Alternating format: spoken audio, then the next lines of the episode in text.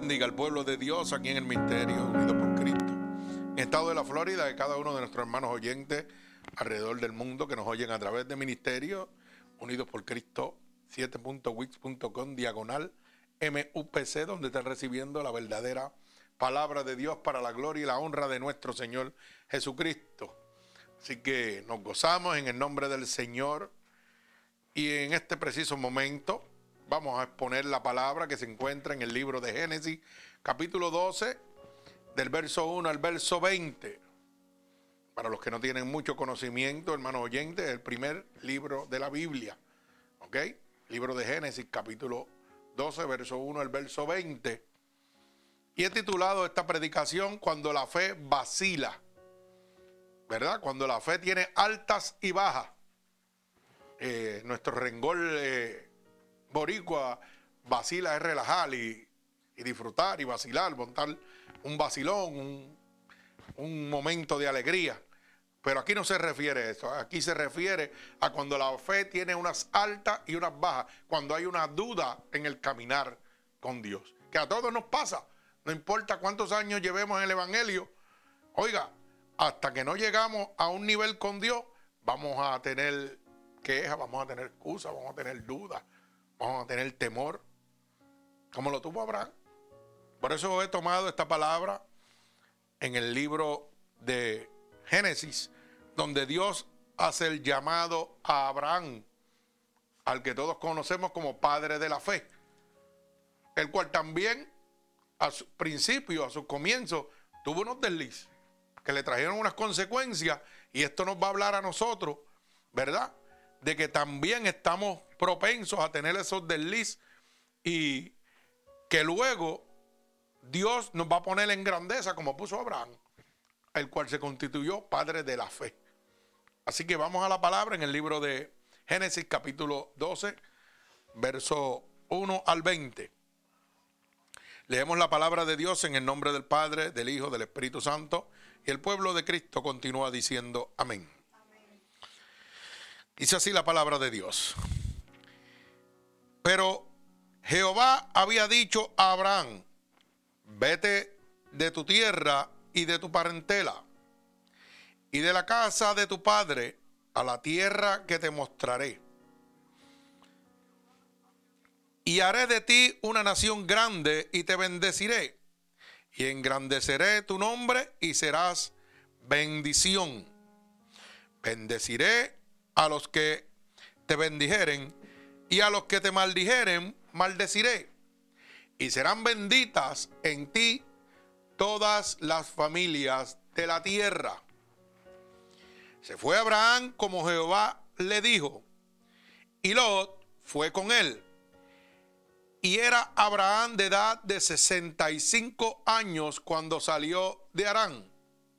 Tomó pues Abraham a Sarai, su mujer, y a Lot, hijo de su hermano, y todos sus bienes que había ganado y las personas que había adquirido en Arán y salieron para ir a tierra de Canaán. Y a tierra de Canaán llegaron. Y pasó Abraham por aquella tierra hasta el lugar de Siquén, hasta el encimo de Moret. Y el cananeo estaba entonces en la tierra. Y apareció Jehová a Abraham y le dijo, a tu descendencia daré esta tierra. Y edificó allí un altar a Jehová, quien le había aparecido. Luego se pasó de allí a un monte al oriente de Betel y plantó su tienda, teniendo en Betel al occidente y al oriente, y edificó allí altar a Jehová, e invocó el nombre de Jehová. Abraham partió de allí caminando y yendo hacia Negev. Hubo entonces hambre en la tierra y descendió Abraham a Egipto para morar allá, porque era el hambre en la tierra. Y aconteció que cuando estaba para entrar en Egipto, dijo a Sarai su mujer, he aquí, ahora conozco que eres mujer hermoso de hermoso aspecto. Y cuando te vean los egipcios dirán, su mujer es, y me matarán a mí y a ti te reservarán la vida. Ahora pues di que eres mi hermana para que me vaya bien por causa tuya y viva mi alma por causa de ti. Y aconteció que cuando entró Abraham en Egipto, los egipcios vieron a la mujer, era hermosa en gran manera. También la vieron los príncipes de Faraón y la alabaron delante de él. Y él fue y fue llevada la mujer a casa de Faraón. E hizo bien Abraham por causa de ella. Y él tuvo ovejas, vacas, asnos, siervos, criadas, asnas y camellos. Mas Jehová hirió a Faraón y a su casa con grandes plagas por causa de Sarai, mujer de Abraham. Entonces Faraón llamó a Abraham y le dijo, ¿qué es esto que has hecho conmigo? ¿Por qué no me declaraste que era tu mujer? ¿Por qué dijiste, es mi hermana poniéndome en ocasión de tomarla para mí por mujer? Ahora pues, he aquí, tu mujer, tómala y vete. Entonces Faraón dio la orden a su gente acerca de Abraham. Y le acompañaron gente acerca de Abraham y le acompañaron y a su mujer con todo lo que tenían. El Señor añada bendición a esta poderosa palabra de Dios. Fíjese claramente que lo primero que podemos ver es que hay una orden de Dios hacia Abraham. Una orden donde le dice en el verso 1, ¿verdad?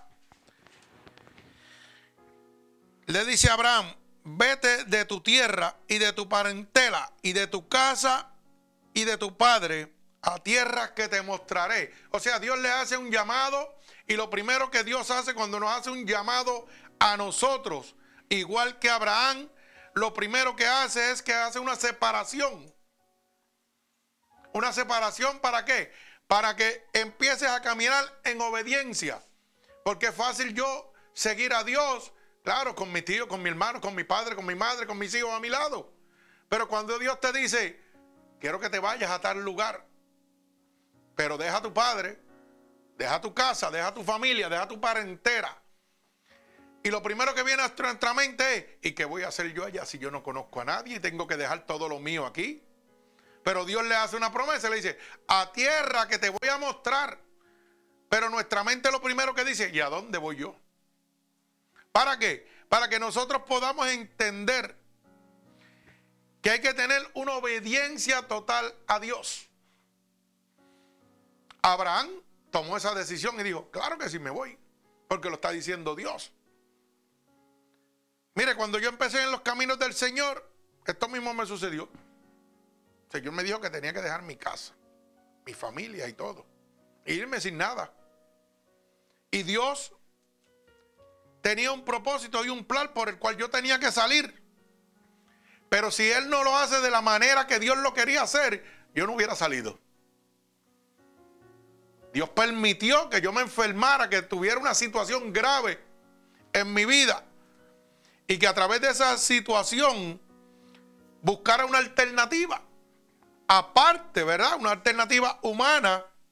Cuando ya todas las alternativas humanas habían fracasado. Tenía que poner mi fe en Dios. Pero para el movimiento lo hizo obligatorio. Pero tuve que dejarlo todo. Salí con una máquina respiradora y una mujer Y mi esposa, nada más. Pero ya yo predicaba el Evangelio de Dios.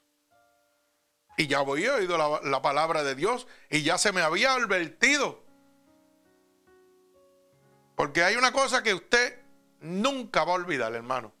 Y es cuando Dios le habla. Cuando Dios traiga a un siervo de Dios a hablar a un lugar y es palabra de Dios la que se está hablando, podrán pasar 20 años y usted se va a acordar en el momento que Dios le habló a través de ese siervo. En el momento que usted se convirtió. Y yo me acuerdo como ahora que aquel hombre llegó a la iglesia donde yo perseveraba. Un hombre de una iglesia de eh, Campo Rico testimonio terrible, el de aquel hombre. Aquel hombre era un homosexual. Se vestía como mujer y hacía todo lo que tenía que hacer como una mujer. Era un travesti. Y cómo Dios lo transformó. Y él daba testimonio y cómo Dios de homosexual le dio una pareja.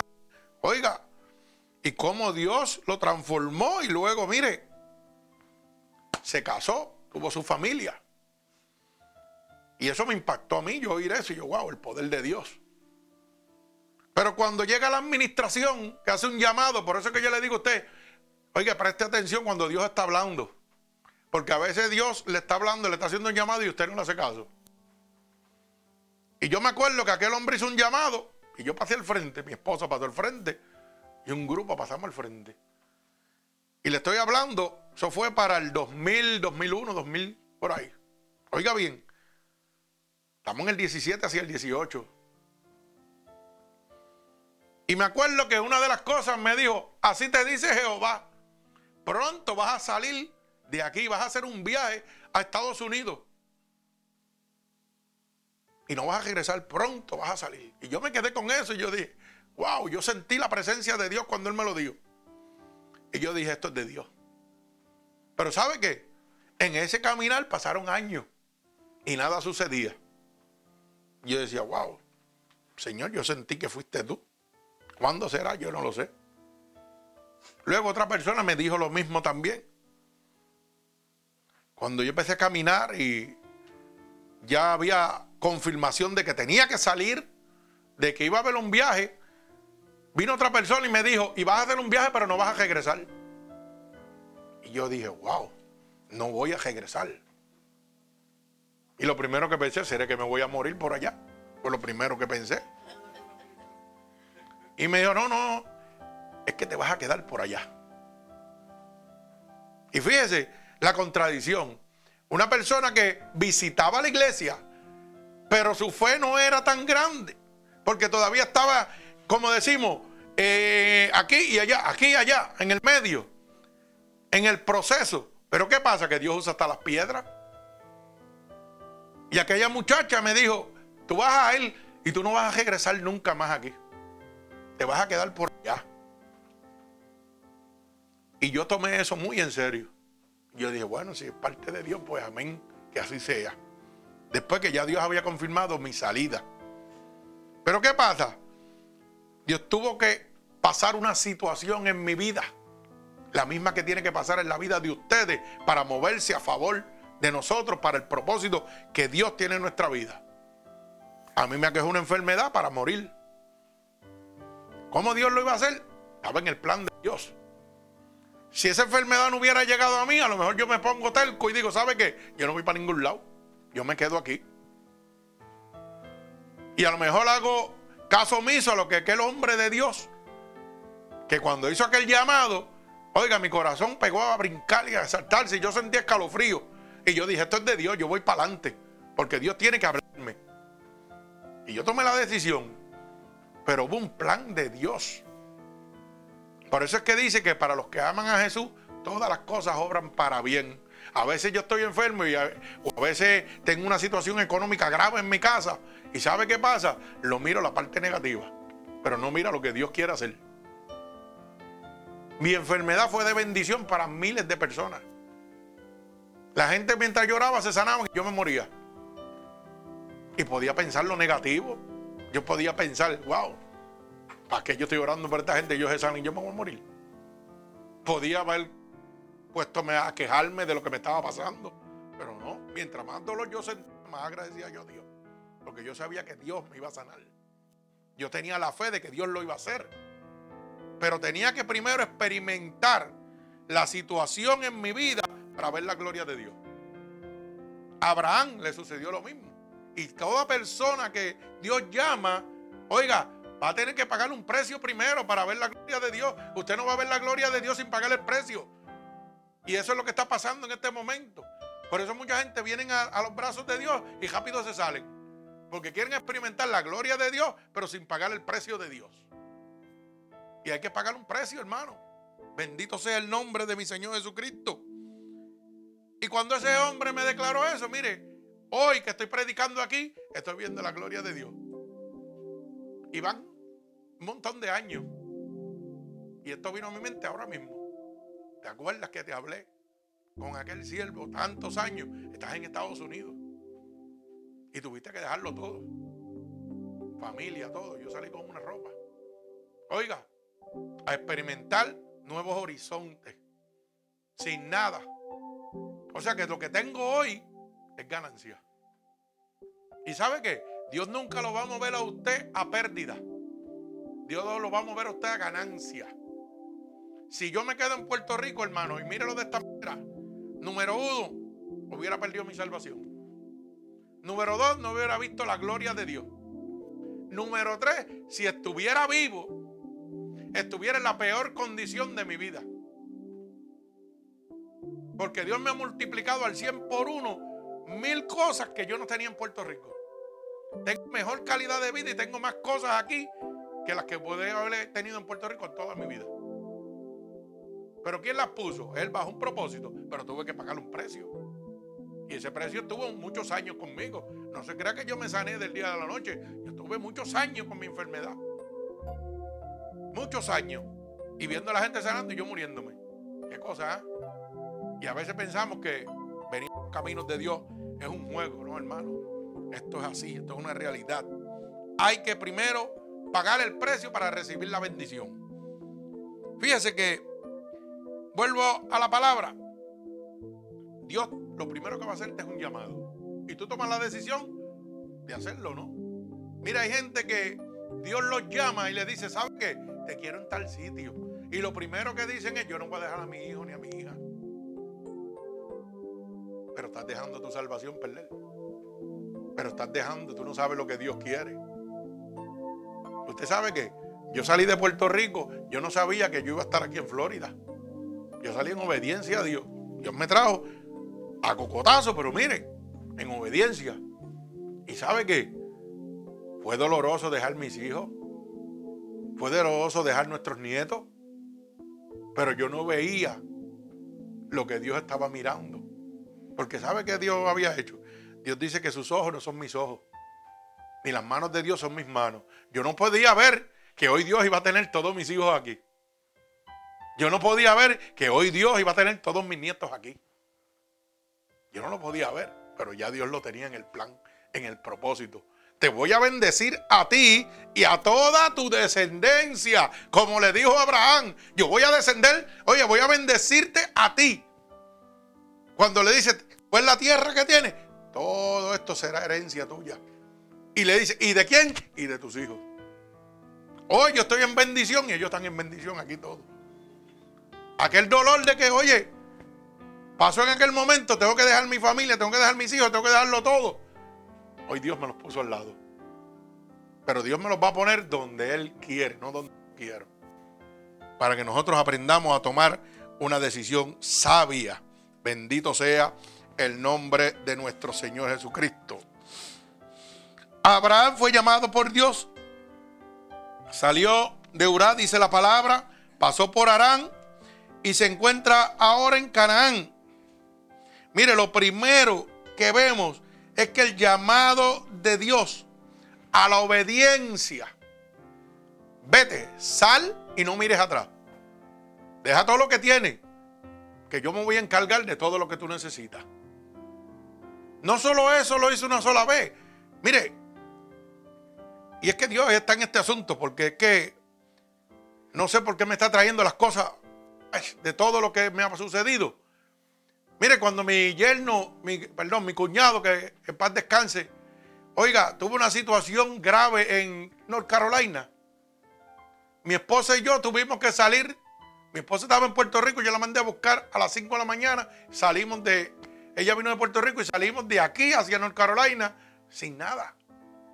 Salimos por ahí para abajo con nuestra hija Yasmin, esbocados por ahí para abajo, como si nada. ¿Sabe qué? Yo no sabía lo que me iba a enfrentar. Fui a un estado nuevo, North Carolina, no lo conocía, no conocía a nadie, a un hospital y con los bolsillos quebrados. Número uno. Número dos, con una renta y unas deudas aquí terribles. Pero salimos hacer lo que nuestro corazón dictaminó. Y nosotros pensábamos que era nuestro corazón, pero no, era un plan de Dios para nosotros ver la grandeza de Dios. Mire, él se puso grave allá. ¿Y sabe qué sucedió? Que de una visita que iba a ser gelámpago, supuestamente, Dios me tuvo cuatro meses en un estado sin un solo centavo en el bolsillo, sin trabajo, sin conocer a nadie, en un lugar abandonado, mi esposa, yo y mi hija. Cuatro meses. ¿Y qué me enseñó el Señor? A depender totalmente de Dios. ¿Que fue fácil? No, no fue fácil. Porque hubo días, ¿sabe qué? Que comprábamos una oferta de McDonald's y la picábamos por la mitad mi esposa y yo para poder comer algo. Para que usted lo sepa. Que si usted piensa que esto es fácil, esto no es fácil. Pero es sencillo. Solo hay que decir la verdad. La verdad nos hace libres. Y sabe Dios nos enseñó de esa manera que cuando Dios llama, tienes que aprender a depender de Él. No es lo que vas a hacer tú. Y yo preguntaba, porque humanamente, oiga, yo decía, ¿sabe que quién va a pagar mi gente allá en, Florida? Cuando yo llegue me voy a quedar en la calle. ¿Y cómo? ¿De dónde yo voy a sacar para comer aquí en este estado que nadie me conoce? ¿Y sabe lo que hizo Dios? Empezó a moverse a mi favor, al favor de mi esposa. Lo primero que hizo fue que nos hospedó y lo que pagamos eran los 10 pesos de cuarto. Alaba alma mía Jehová. Con todas las comodidades. Alabado sea el nombre de Dios. ¿Sabe lo próximo que hizo? Me puso un carro en las manos con seguro y todo. De una persona que yo ni conocía. Alaba alma mía Jehová. Me dijo, Tonga, usted necesita esto aquí, usted necesita moverse. Y no me conocía nadie. Alaba. ¿Y sabe lo tercero que hizo? Empezó a suplirme poco a poco. Gente que me debía dinero pegó a mandarme. Gente que Dios le tocaba el corazón pegó a mandarme. Vete y recoge 20 pesitos. Vete y recoge 100 pesitos. Vete y recoge 5 pesitos. Allá en Walmart. Walmart to Walmart. Y empecé a ver la, la gloria de Dios. Oye, yo no vivía en riqueza, pero no me faltaba nada. Tenía que ser sabio con lo que recibía. No era mucho, pero era lo necesario. Y nunca nos acostamos sin comer. Había, cuando el carro no tenía gasolina, el teléfono sonaba. Mira, te depositamos tanto en Walmart, vete. Y ahí estaba la gasolina y el desayuno del otro. Alabado sea Dios. O sea que cuando Dios te hace un movimiento, Dios te va a respaldar. Ahora la pregunta es, ¿tú eres obediente a Dios? Pero para ser obediente tienes que pasar una prueba. Tienes que vivir una prueba. Si esa prueba no llega, hermano, usted no va para ningún lado. Así que no se queje. Agradezcale a Dios por las cosas que le están pasando. Acuérdese que una de las cosas que más matan la fe es la queja. Si usted se queja y le duele aquí, Dios lo sabe que le duele ahí. Dígale a Dios, Dios, tú tienes el poder, quítame ese dolor y ya. Y si me duele acá, pues quítame que me duele acá. Se sabe. Mira, yo estaba en la fiesta de mi, de mi nietecita. Y por allá a las 8 me dio un dolor que yo no lo aguantaba. Y le dije a mi esposa, Me dijo, no, pero bueno, siéntate aquí un ratito. Y me senté con ella. Pero el dolor seguía apretándome, apretándome, y apretándome. Y yo le dije, ¿tú sabes qué? Yo me voy para casa. Podía haberla arrancado por el hospital. Fácilmente. Y el dolor era en el corazón, una cosa brutal. Pero ¿sabe qué? Yo sé en que yo he confiado. Dios me dijo, vete. yo me cogí, me monté en mi guagua y llegué a mi cuarto. Me acosté y pegué a orarle a Dios. Señor, tú eres el que sana, tú eres el que quita el dolor. Yo mañana tengo que predicar, ¿qué vamos a hacer? ¿Qué hizo Dios? Tomó el control. Pero uno tiene que ser obediente a la voz de Dios. Podía haberme quejado y decirle, ¿sabe qué? Vámonos de aquí, llévame al hospital para que el hombre me cure. Oiga, hay veces que el hombre tiene que curarlo. Pero es cuando Dios lo dice que tiene que hacerlo. Pero cuando Dios tiene una situación, oiga, manténgase conforme a la voluntad de Dios. Una de las cosas que matan la fe, y yo diría que una de las más grandes, es la queja. Cuando yo me paso quejando, hermano, no puedo ver la gloria de Dios. No olvide eso nunca. La queja mata la fe. Una persona que se está quejando no puede decir que le sirve a Dios. Porque no deja que Dios trabaje en él. Hay dos cosas. Sabemos quién es Dios. Conocemos a Dios a través de la palabra. O somos amigos de Dios. Son cosas bien diferentes. Sabemos que quién es Dios porque lo leemos en la palabra y lo oímos. Pero la pregunta es, ¿usted conoce a Dios?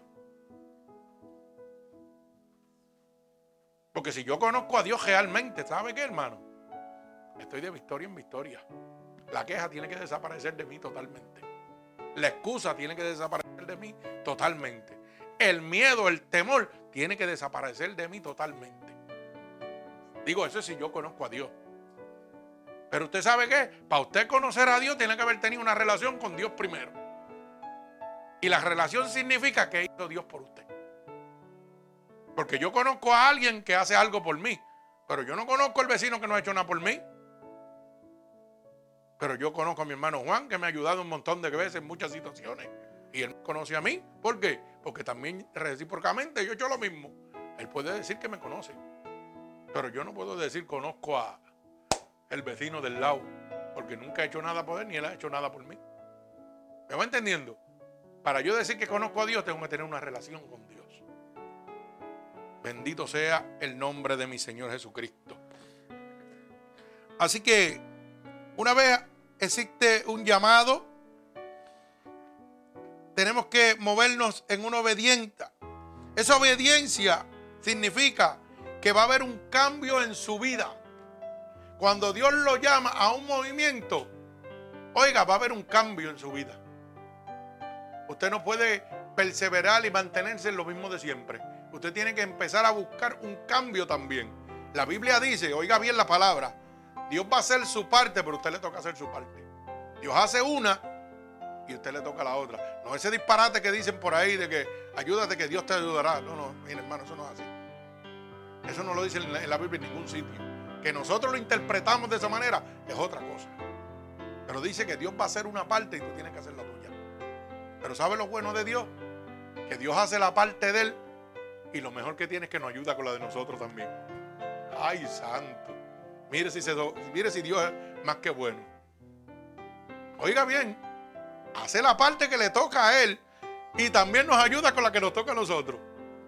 Ay, santo, que Dios es terrible. Mire, cuando Dios hace un llamado a su vida, lo primero que usted va a hacer es que va a empezar a tener experiencias humanas cosas que van a suceder en su vida. Va a empezar a experimentar cosas con Dios.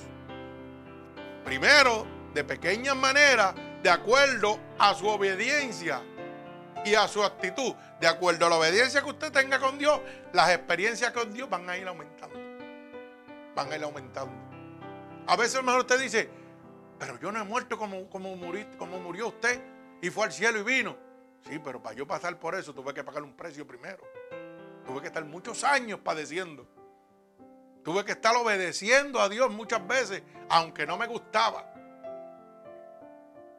Sí, porque hermano, oiga bien lo que le voy a decir. A veces Dios te manda y te mete en unos clases problemas que usted tiene que estar lleno de Dios. Porque lo más fácil es predicarle al de afuera, pero predíquele a su país, predíquele a su maíz, predíquele a su hermano, y dígale la verdad de Dios como tiene que ser, blanco y negro. A ver si es verdad que usted tiene babilla. Como dicen en mi pueblo, dígale la verdad, como dice la Biblia. No lo pase con, con paños tibios, no lo, no lo ocurre. Dígale las cosas como son, blanco y negro. Que cuando usted está hablando la verdad de Dios, usted está viendo a su mamá llorando. ¿Usted cree que eso no le parte el corazón a uno? Claro que le parte el corazón a uno. Pero Dios te dice, ¿qué vas a hacer?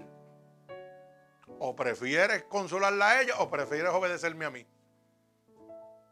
Porque lo primero que tenemos es rol. Número uno, decimos que amamos a Dios.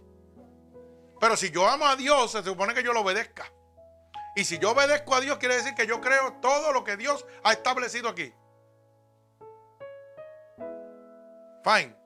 Pues se supone que si todo lo que está aquí en la palabra de Dios es cierto, yo lo he vivido y yo lo creo, y yo he tenido una relación con Dios, Usted sabe que cuando mi hijo se está perdiendo, yo tengo que hablarle la verdad de Dios, no lo que yo pienso. Porque a veces le digo, ay, pero mira, que se va a enojar si yo le digo eso. Y yo le voy a hacer una pregunta. ¿Usted lo quiere al lado suyo salvo o lo quiere enojado y con el diablo? Dígame usted qué usted quiere. Tome esa decisión. ¿Usted prefiere que se enoje con usted y el diablo se lo lleve?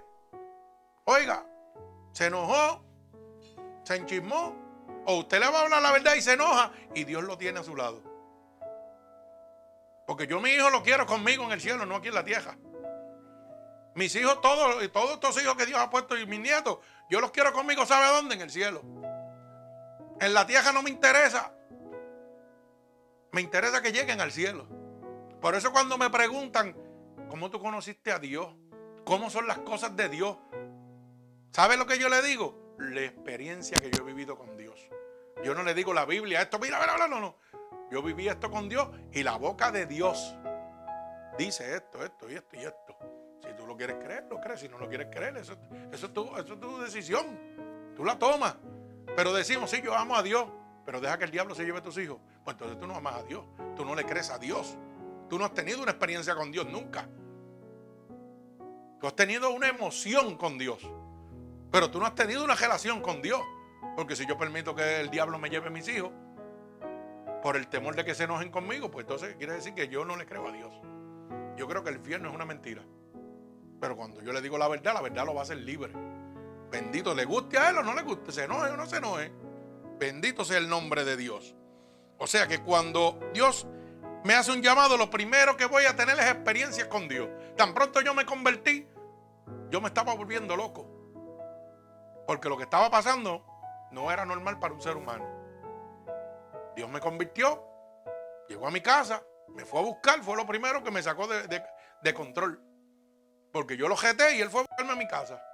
Luego de buscarme a mi casa, empiezo a buscar una pregunta o una contestación a lo que me estaba sucediendo. Y lo primero que hace, así de la nada, es, ok, pues vas a empezar a sanar gente, dale. Y pega a hablarme audiblemente, me estoy volviendo loco porque yo digo, ¿será cierto? Yo estoy loco, ¿qué es lo que está pasando? Y me manda a ese, a, ese encuentro, que es como un retiro. Y lo primero que me dice, dile a aquel que tiene las muletas que la suerte que lo voy a sanar ahora mismo. Y yo imagínense, acabando de, de convertirme, que no sé ni lo que está pasando, no sabía ni que era el Espíritu Santo. Voy donde un hombre que se acababa de dar un, un tiro con el arma de reglamento, un guardia penal. Tiene toda su pierna destruida, llena de varillas a vuelta redonda. Y lo primero que voy es loquillado a decirle, mira, Dios me dijo que suerte esa que te va a sanar. Y usted sabe que como yo era un loco, pues fui como los locos a decírselo. Y yo dije, si pasa bien y si no pasa bien, yo se lo voy a decir, pero voy a, dar la, a mirar la espalda y me voy a ir a coger. Lo que pasa es que entonces fue que cogí de verdad y me temblé de verdad. Cuando oí las muletas que se cayeron, no lo podía creer. Ahí me empecé a volver loco. Y yo decía, Dios santo, ¿qué es esto? Y la mujer, ¿sabe lo que hizo? Creó dudas sobre aquel hombre.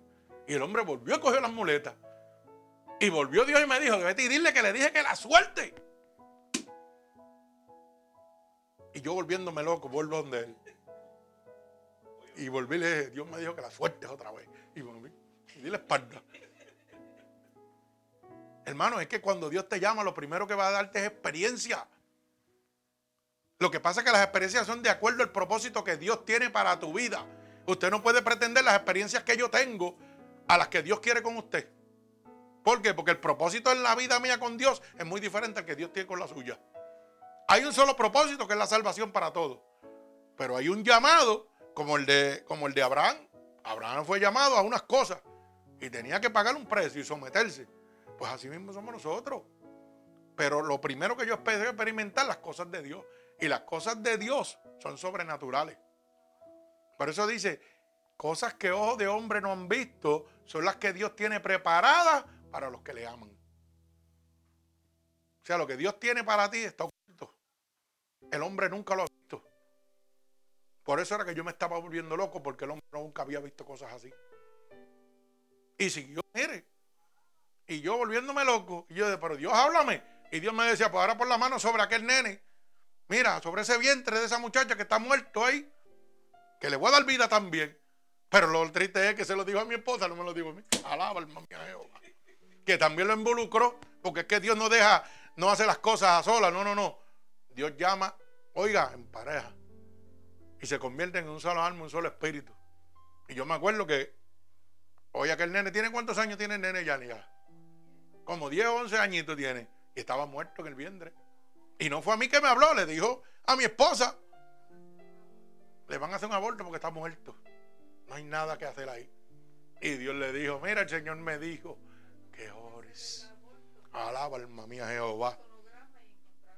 ¿Ah? ¿Y qué pasó? De los muertos, Dios le dio vida.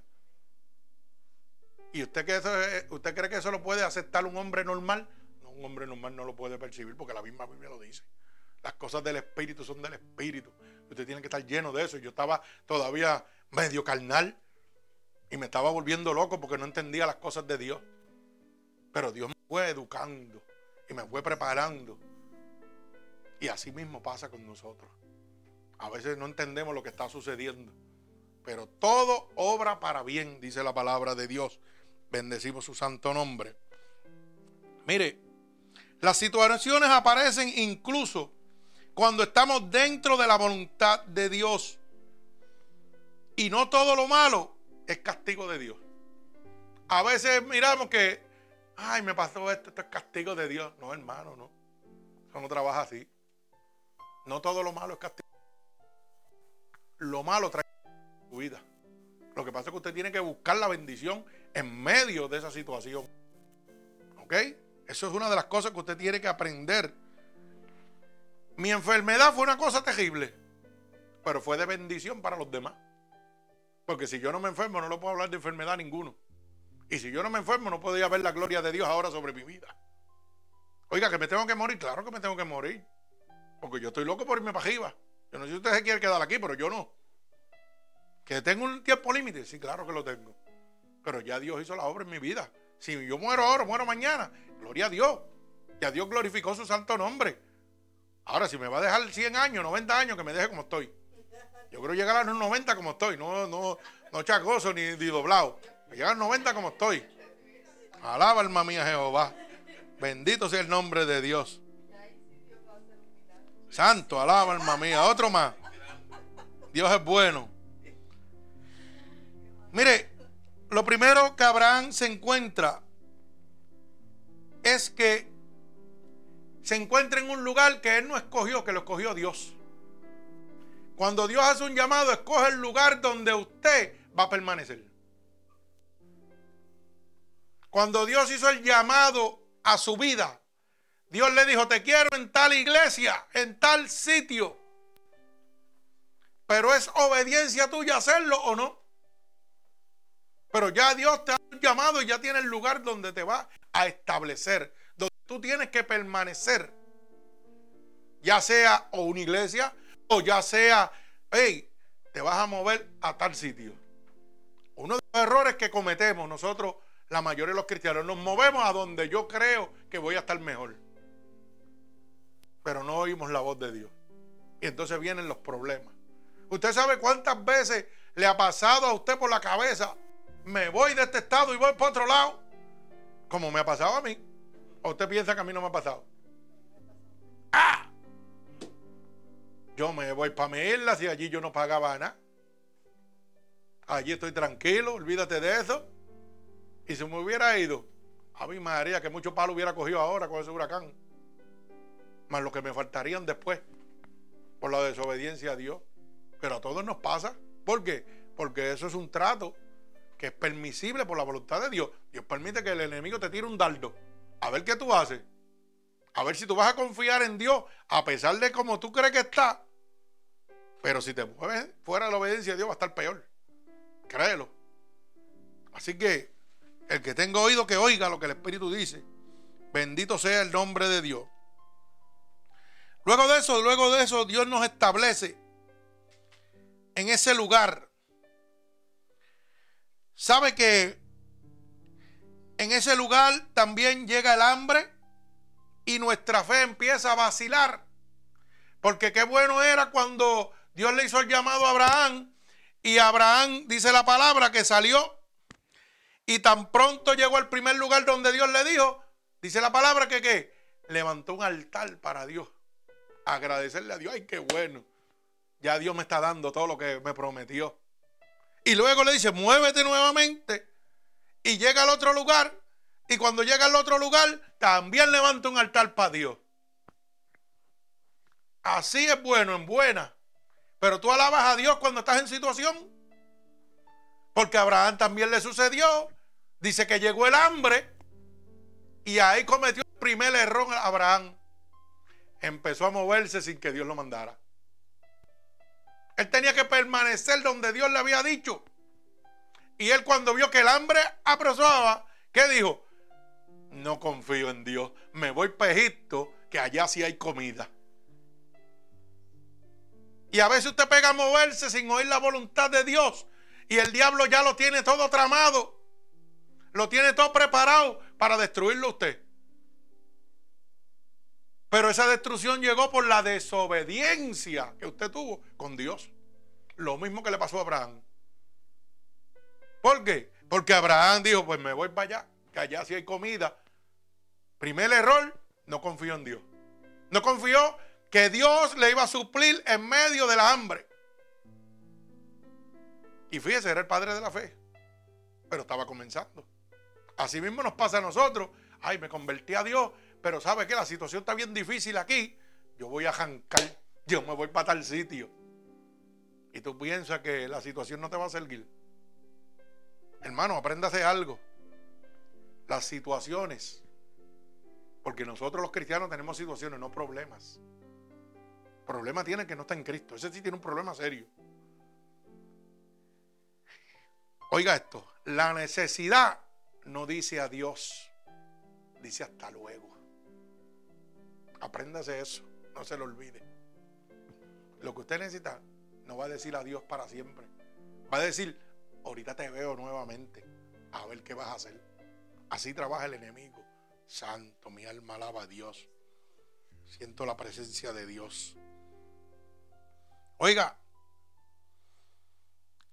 luego de Dios establecer Abraham, como lo estableció usted, Abraham empezó a padecer hambre. Y si me quedo aquí, voy a padecer. Voy a morir porque aquí no hay nada que comer.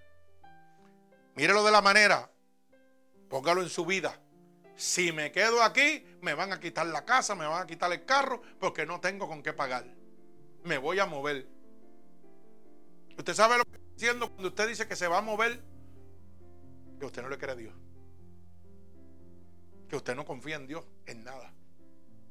Lo absoluto, dice con su boca lo alaba, pero el corazón suyo está bien lejos de Dios. Por eso dice el apóstol Pablo, en medio de la adversidad, alaba a Dios. En medio de la alegría, alaba a Dios. En todo momento, alaba a Dios. Abraham en medio de la adversidad salió huyendo y dijo, voy pejito que allá hay comida. Primer mi alma alaba al Señor. ¿Y sabe qué? Y a veces nosotros decimos, Dios no me Dios no me habló. Yo creo que fui yo, que fue mi mente que tomó esta decisión y me equivoqué. Porque a veces nosotros pensamos en eso cuando nos convertimos. ¿Y qué pasa?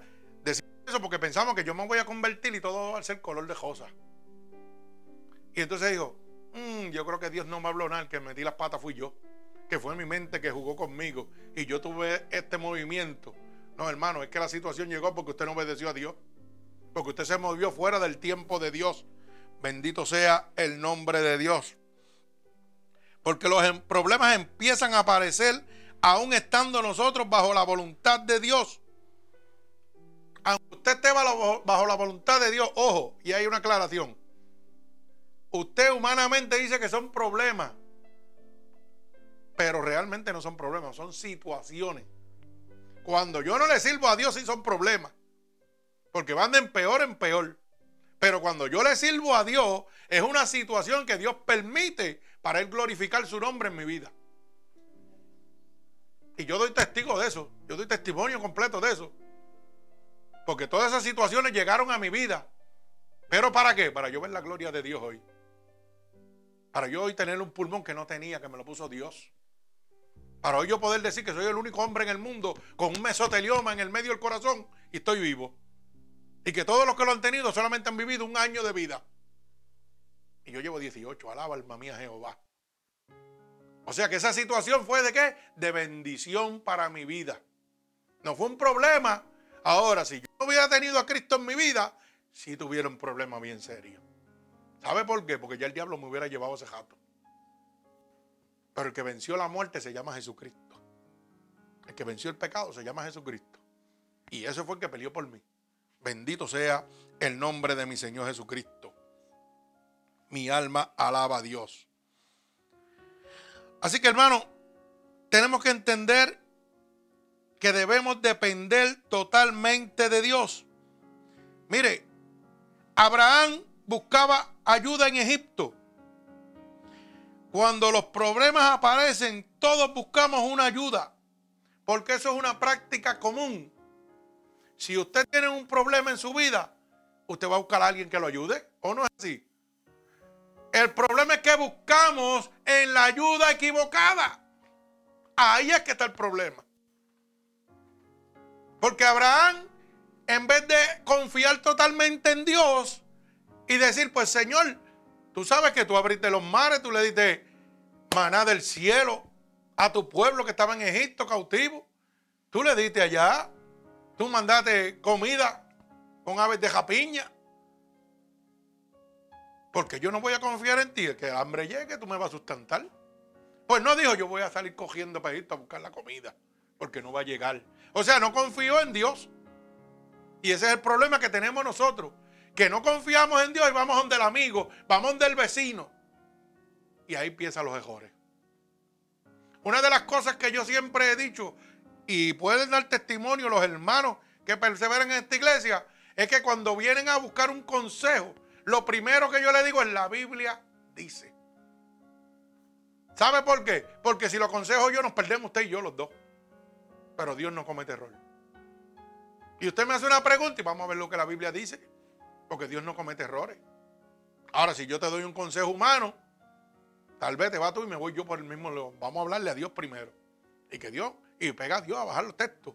Mira, la Biblia dice tal, tal, búscalo en tal sitio, léelo. Y tú ves, ¿por qué? Porque esto dice que es el alfa y el omega, principio y el fin, aquí está todo. Toda la contestación que tú tienes, aquí está. Toda la situación que tú tienes, aquí está. La respuesta, aquí está. Él es el principio y el fin, alfa y omega. Bendito el nombre de mi Señor Jesucristo. Mire, y es una práctica común. O sea, cuando yo tengo un problema, voy a tratar de buscar el consejo en cualquier persona. Pero apréndase si usted tiene un problema mecánico, usted viene donde mí. Pero si usted tiene un hueso joto, no puede venir donde mí para que yo le unte bondo. O le ponga, ah, o le ponga un alternador donde va, donde va el hueso. Correcto. Usted va donde el perito, donde el maestro, donde el que sabe. Ahora, si usted tiene un problema con su cajo, tráigamelo, que yo se lo arreglo. Pero si usted tiene un problema con su cuerpo, con su vida, con su alma y con su espíritu, ¿Sabe a dónde tiene que ir? Al que lo creó a usted, que lo conoce de la A a la Z. Si a usted le duele aquí, Dios sabe dónde a usted le duele, porque Él fue el que lo creó. Y Él va a decir, pues voy a apretar ahí o voy a soltar aquí. Pero si va a la persona equivocada, va a tener más problemas. Sí, hermano. Imagínese que usted, para que lo pueda entender, imagínese que usted le dé un dolor de costilla, vaya a un veterinario. ¿Qué le puede decir el veterinario? Ah, es un par de pulgas que te están picando ahí. Alaba, alma mía, Jehová. Y le mete un medicamento para animales. ¿Qué le va a pasar a usted? Hermano, va a padecer. Porque está yendo al lugar equivocado. Usted tiene problema en su vida. Usted tiene alguna situación. Vaya a Cristo que fue el que lo creó, hermano. Ese sabe, lo conoce todo. ¿Sabe por qué? porque él fue un varón experimentado en quebranto y dolor. Deje estar diciéndole ya a Dios, ay Dios, mira, me duele aquí. ¿Usted cree que Dios no sabe de dolor? A Dios lo escupieron, a Dios lo latigaron, lo bofetearon. Él sabe de dolor. No le diga a Dios, mire, ni le diga su problema tanto a Dios. Hay veces que nosotros metemos las cuatro patas, como digo yo. ¿Sabe por qué? Porque Dios lo que quiere es que usted le diga su problema, cuán grande es Dios. No es decirle a Dios, Dios, mira el problema que tengo, ay, no se me quita. Dile al problema tuyo cuán grande es tu Dios. Declara con fe, Señor, en el nombre de Jesús, yo declaro que tú vas a poner tu mano sobre mí. Yo declaro en el nombre de Jesús que tú vas a poner tu mano sobre mi familia. Que tú vas a poner la mano sobre mi finanza. Pero no esté diciéndole, Señor, tengo que pagar la casa y no tengo los chavos, no llega. Porque te vas a seguir quejando. Y cuando te quejas no confías en Dios. Lo mismo que hizo Abraham. No confía en Dios y dijo, me voy para Egipto a buscar comida. Porque si me quedo aquí me muero de hambre. ¿Sabe lo que le estaba diciendo a Dios? Tú no tienes poder. Tú no vas a suplir mi necesidad. Y eso mismo le decimos nosotros a Dios cuando nos pasamos quejando. Tú no tienes poder, tú no me vas a sanar, tú no me vas a restaurar. Y Dios con las manos cruzadas mirándolo a usted diciendo, estoy esperando que dependas totalmente de mí. Mi alma alaba al Señor. Dios es bueno. Para siempre su misericordia.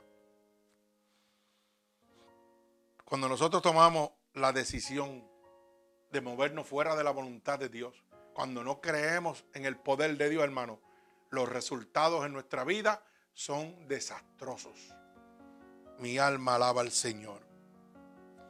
Mire, para que usted pueda ver, el pecado entra en Abraham a través del temor y comienza a mentir. Como dice el verso 13. Para que usted lo pueda ver, verso 13. Gloria a Dios. Mire cómo dice el verso 13, gloria al Señor Jesucristo. Mi alma alaba al Señor.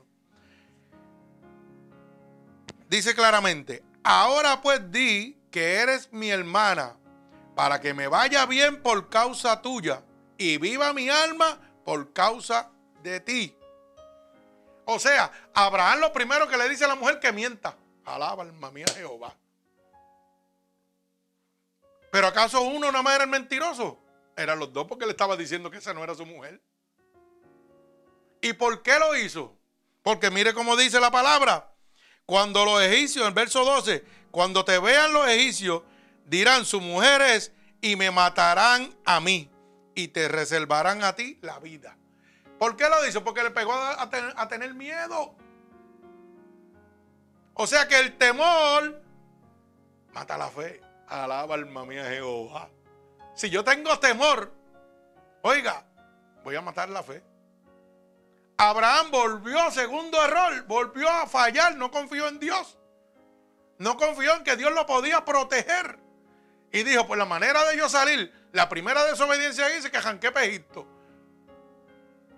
¿Y qué pasa? Voy tras lo que yo quiero.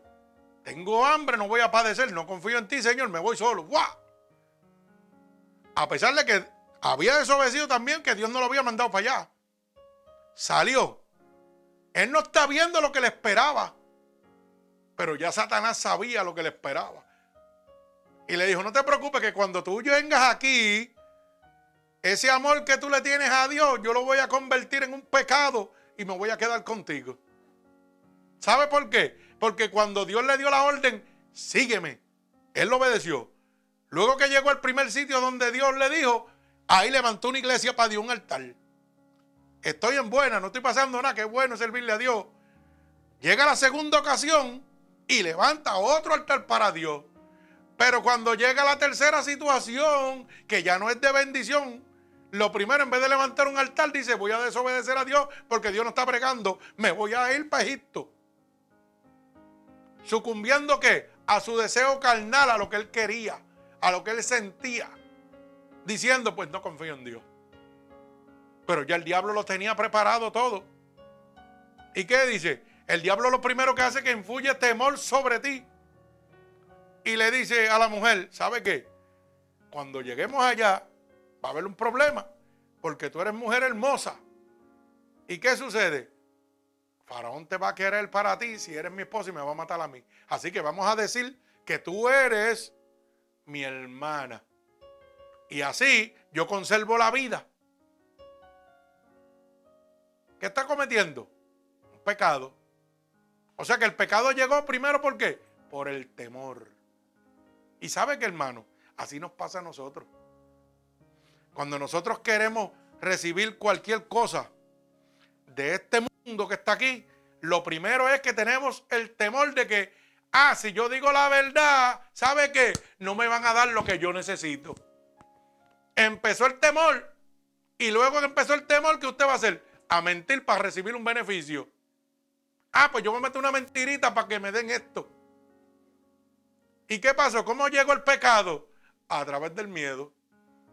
Ah, no, porque si yo voy al gobierno y no le digo esto y aquellas mentiras, ¿sabe qué? Tacho, no me van a aprobar nada.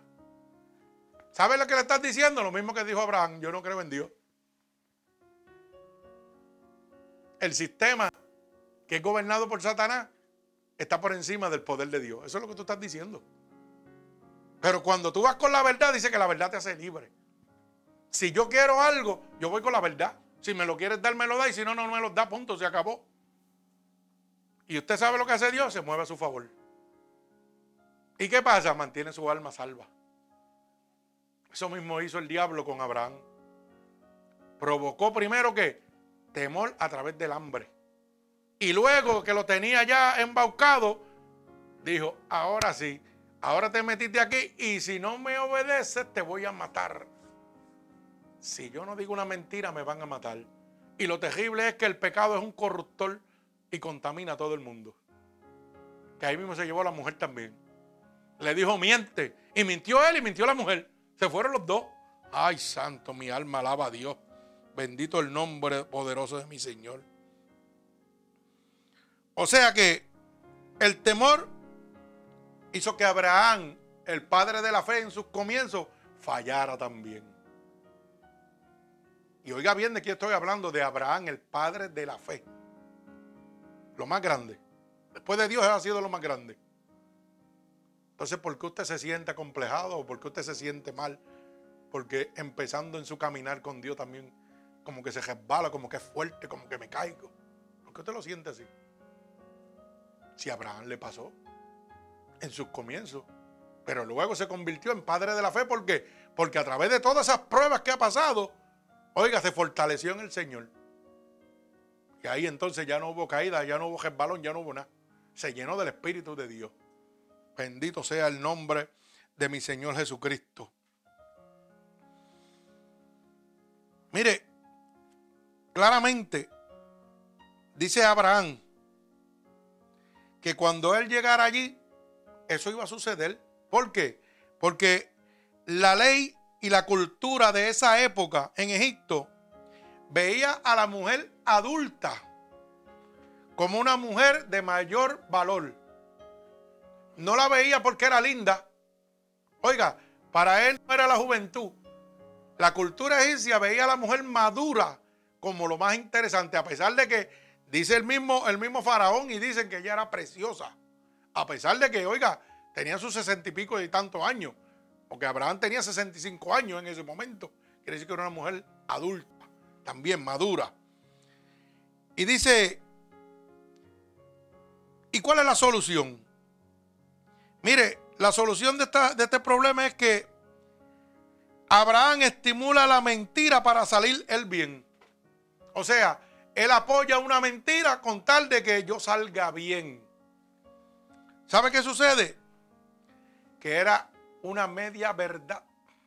Porque lo que Abraham estaba diciendo era realidad. Si yo digo que tú eres mi mujer, me van a matar a mí y se van a quedar contigo. Esa parte era verdad. Pero la convirtió en mentira cuando le dijo, pues dile que tú eres mi hermana, que tú no eres mi mujer. Y así tú vas a estar con vida y yo voy a salvarme también. No me van a matar. O sea que era una media verdad. Y así trabaja Satanás diciendo medias verdades. La gente mira como Satanás como un embustero nada más. También dice medias verdades. Acomoda la situación para agajarlo usted y dejarlo ahí, mire, perdido. Pero ¿sabe qué? Esa media verdad no era lo correcto. Abraham decidió pasar como quien dice con ficha, voy a decir esto y salvo mi vida. Pero eso no era lo correcto. Lo correcto era confiar totalmente en Dios. ¿Y sabe qué? Abraham se arriesgaba a perder toda la promesa de Dios. Todo lo que Dios había prometido para él. Con esa simple decisión de tratar de perseverar su vida, de preservar su vida, estaba arriesgando todo lo que Dios le había prometido. Pero qué bueno que la misericordia de Dios sobrepasa todo entendimiento. Pero no se agaje de la misericordia de Dios, porque también Dios es fuego consumidor. Era porque Dios tenía un propósito para con él, convertido en el Padre de la fe. Pero tenía que primero padecer. Tenía que fallar primero, porque el único perfecto se llama Jesucristo, el Hijo de Dios. Bendito sea el nombre de Dios. Mi alma alaba al Señor. ¿Usted sabe qué? Que puso a Sara en peligro de perder su honor para protegerse a sí mismo. O sea que la mentira que él ocasionó no tenía escrúpulo. O sea que esa mentira trabaja para beneficio sin importar el daño que hace. La mentira trabaja, oiga bien, para beneficio propio mío. Y no importa el daño que haga a las demás personas. Él entregó a su mujer iba a perder su virginidad, iba a perder todo lo que tenía. ¿Verdad? Todo su honor lo iba a perder con tal de él salvarse. Así vivimos nosotros. Empezamos a engañar a la gente con tal de yo o enriquecerme o obtener lo que yo quiero sin importarme si tú padeces, si tú sufres o lo que a ti te pase. Así se está viviendo hoy en día, hermano.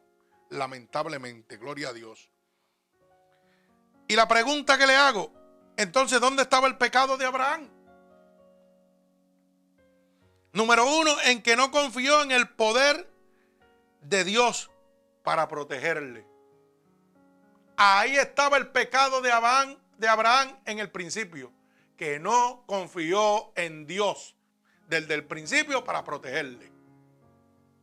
Cuando tomó él la decisión que le dio el hambre de arrancar, ya Satanás tenía todo tramado para destruirlo.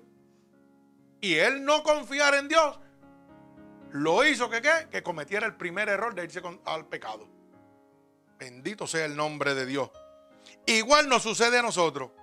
Cuando no confiamos en Dios, tomamos alternativas diferentes a las que Dios tiene para nosotros.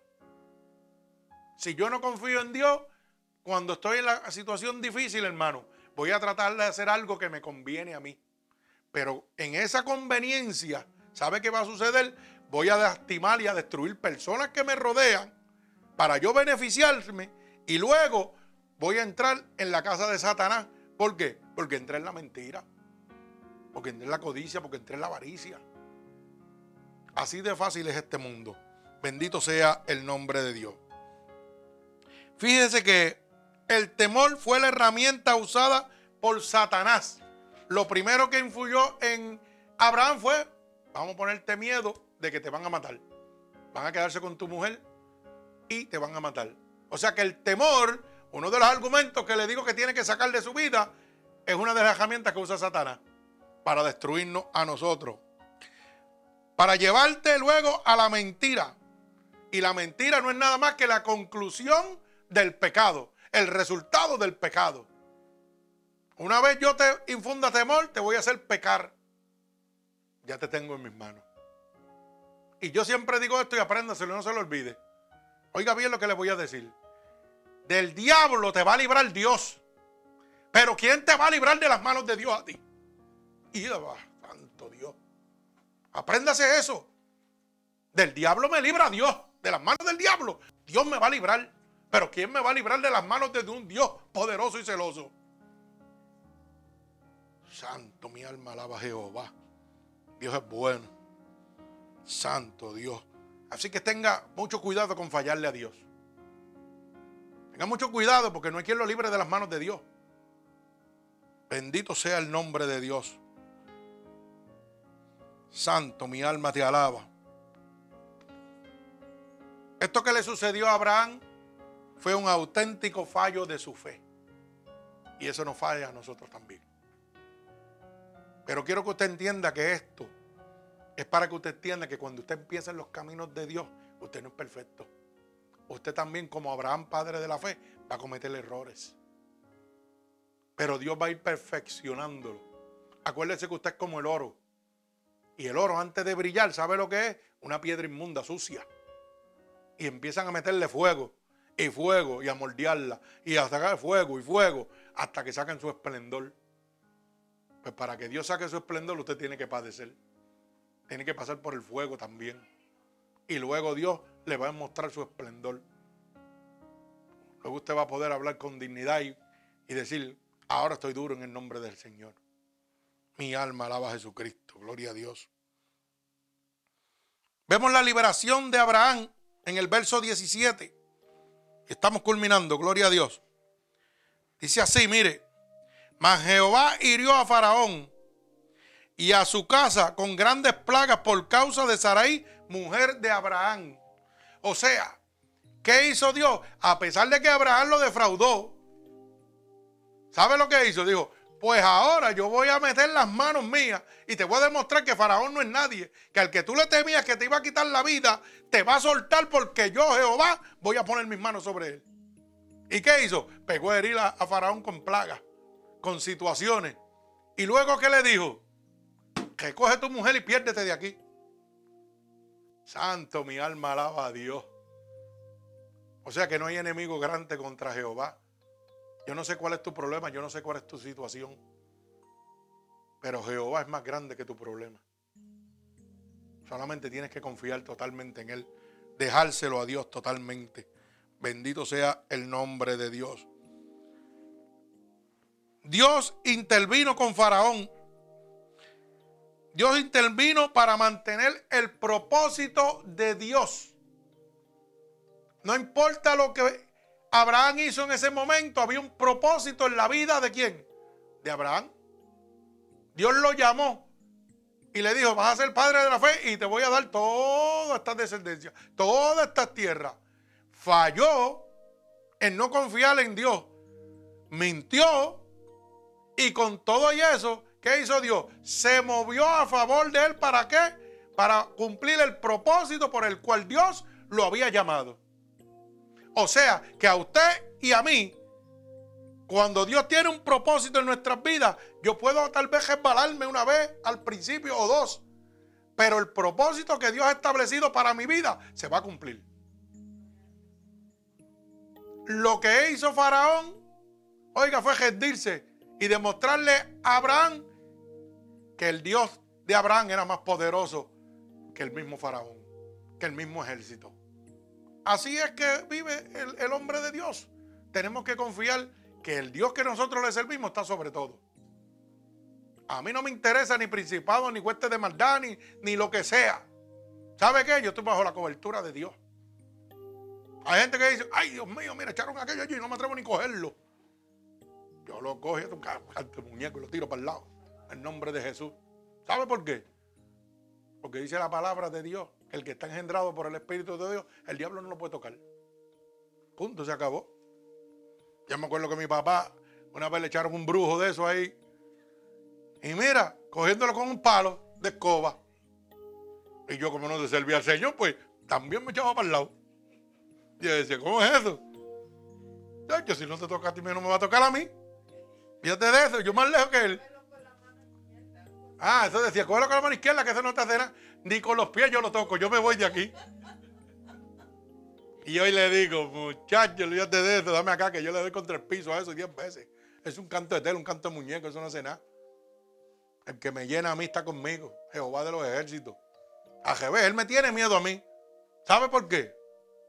Porque Jehová está conmigo. Y dice, resiste al diablo y vivirá de usted. ¿Y usted sabe qué? Donde hay un hombre lleno de la presencia de Dios, el diablo no puede estar donde quiera que esté. Así que prepárense que el domingo tenemos sorpresa. Alaba alma mía Jehová. Venimos fuerte por ahí, bien duro. Yo voy de vacaciones, así que alaba. Voy para los bleachers, como dicen. Voy, a coger palos. Estoy preparándome para coger los palos yo ahora. No, no, hermano, yo también cojo palos. ¿Usted se cree que no? A mí me jalan las orejas, por eso las tengo así paraditas. Alaba alma mía Jehová. Gloria a Dios. Ah, pues está bien, también. Gloria a Dios. Mi alma alaba al Señor Jesucristo. Mire, nosotros podemos desviarnos del propósito de Dios, pero no vamos a evitar el propósito de Dios en nosotros. Eso es una realidad. Usted lo único que va a trazar es el propósito de Dios, pero no lo va a evitar. Y es triste que tengamos que coger palo, puño y bofetá para después venir a Dios. Bendito sea el nombre de Dios. Mire, la acción que tomó Abraham provocó una cadena que le costó mucho, muchas cosas más tarde. Cuando nosotros tomamos decisiones fuera de la voluntad de Dios, vamos a acarrear unas situaciones bien difíciles. O sea, ¿qué le digo, hermano? Apréndase esto. Cuando usted comete un error delante de Dios, crea lo que viene la recompensa detrás. Esto no se va a quedar así. No, señor, perdón, usted va a pagar por lo que hizo. Eso, créalo que eso es una realidad. Claro que si la piedra la vas a recibir como quiera. Que después vienen los vendajes y el consuelo de Dios. Sí, pero el cocotazo lo vas a recibir. Y si no lo crees, vamos a la Biblia. ¿Qué le pasó al nene lindo de papá? Dígame, ¿qué le pasó? A David, que era el ungido de Dios, cuando falló, que se acostó con la, ¿ah? con la que no tenía que acostarse. ¿Qué le costó?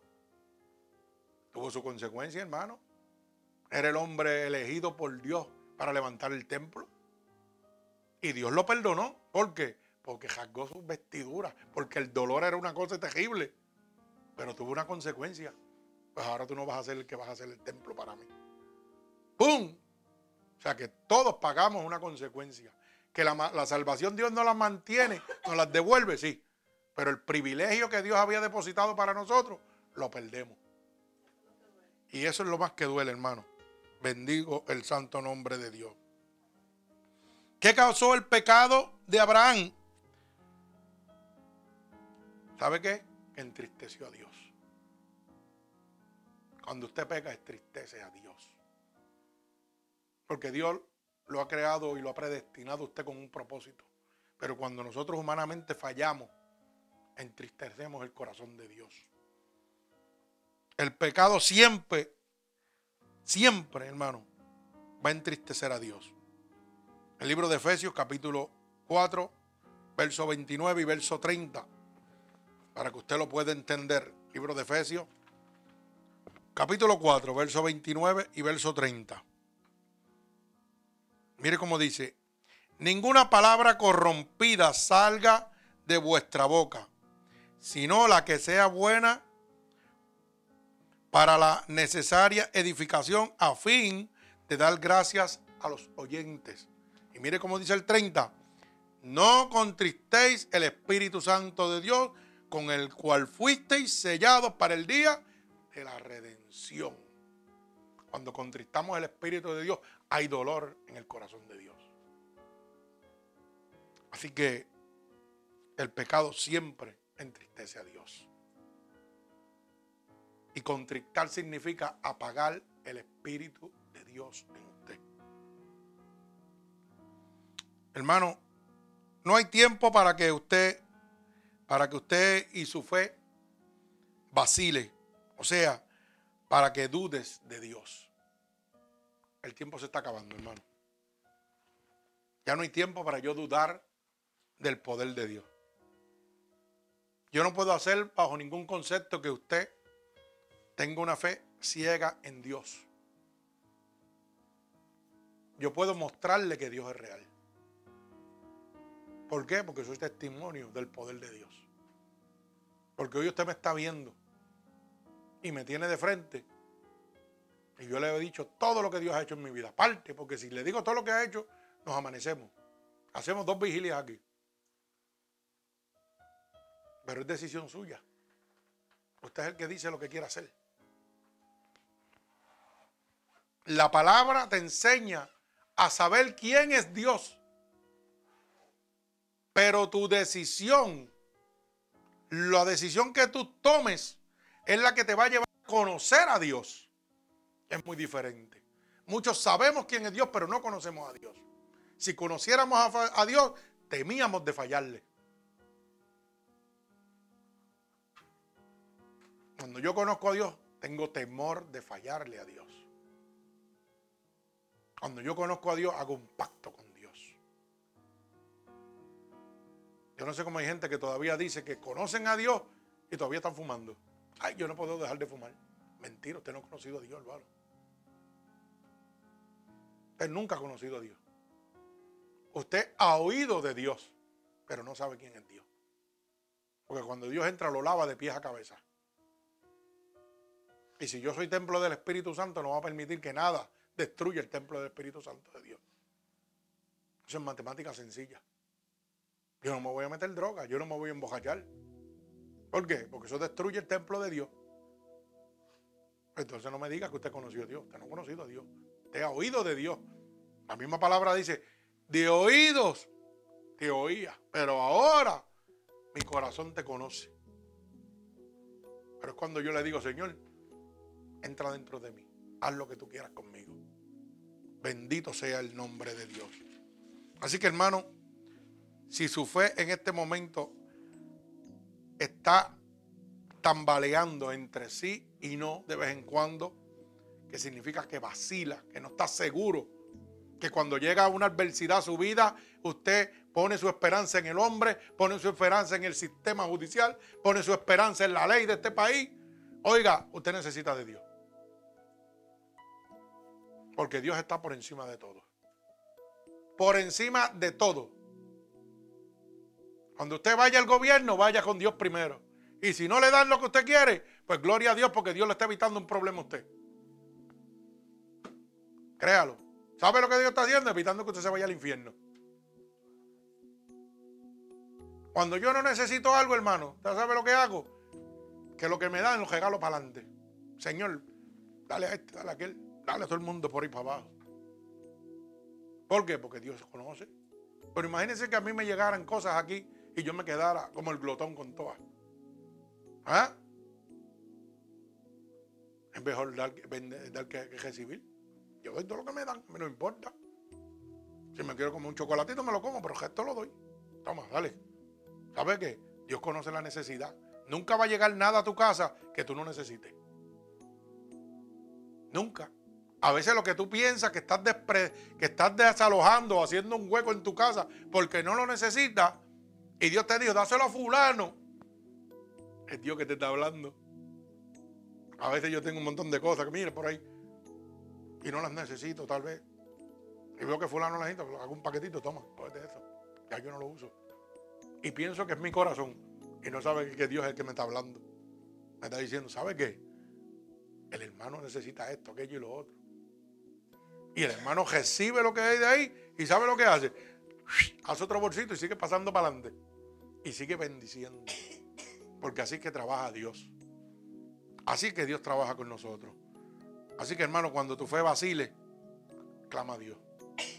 Si en este momento en tu vida tú entiendes de que tu fe no está al 100%, que tu fe está subiendo, bajando, que no confías totalmente en Dios, este es el momento que Dios ha escogido para ti, para que realmente te llenes de la gracia y del poder de Dios. Y para que entiendas que tus debilidades eran igual que las debilidades de Abraham. Así que no te sientas mal porque le has fallado a Dios una y dos veces. Piensa nada más en Dios.